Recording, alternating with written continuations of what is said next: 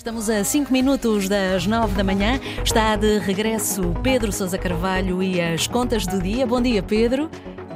Olá, Mónica, bom dia. Muito bom dia. É Espero que tenham sido boas as férias foram ótimas. É bom estar de volta, já estava com saudades vossas. Muito bem, eu também costumo ficar com saudades. Vou de férias nas próximas duas semanas e já sei que esse sentimento me vai bater. Ora, nós ficámos ontem a saber que quase 50 mil estudantes conseguiram entrar para o ensino superior nesta primeira fase de candidaturas. Muitos exato, agora têm exato. um desafio dificílimo, que é conseguir encontrar quartos para arrendar, sobretudo nos grandes centros urbanos. É, é, sim, Mónica, é, para quem vai estudar longe de casa, portanto, longe da sua área de residência, vai ser obviamente uma tarefa hercúlea, porque este ano há menos quartos disponíveis no mercado e também os preços estão a disparar.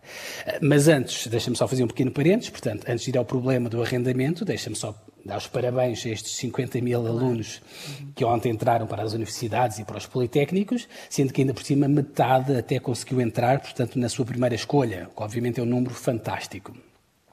Bom, depois desta fase de maior euforia para os estudantes, a Mónica, euforia mais do que merecida, estas próximas semanas, como eu dizia, portanto, vão ser semanas de alguma dor de cabeça, sobretudo para os alunos e para os pais, eh, porque este ano, portanto, há muito menos oferta de quartos no mercado de arrendamento.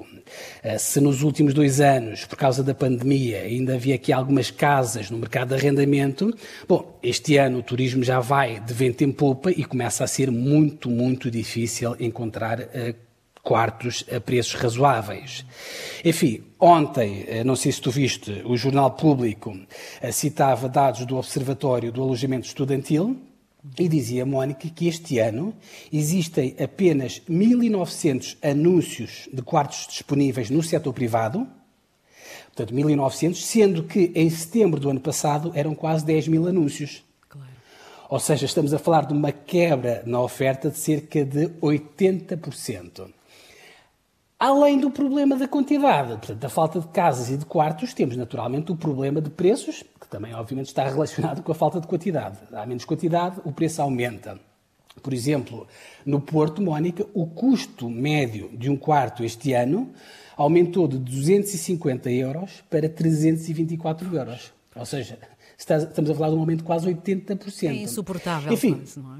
É insuportável, sim. Eu diria que, eh, se me permites aqui quase jeito de brincadeira, é, é, é quase tão, é, ou seja, é quase mais fácil hoje em dia conseguir entrar num curso de medicina ou de engenharia aeroespacial, uhum. que são os dois cursos com as médias mais elevadas, do que propriamente conseguir, hoje em dia, conseguir uma casa um, ou um quarto a preço decente. Mas enfim, e é aqui, Mónica, que eu acho que naturalmente tem de entrar o Estado. Se o mercado naturalmente não funciona, obviamente o Estado tem de intervir.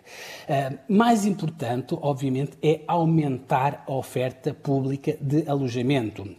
Segundo as contas do próprio governo, atualmente existe uma oferta pública de alojamento de cerca de 15 mil camas. É muito pouco. 15 mil camas não chega a 15% do número dos estudantes que estão deslocados hoje em dia.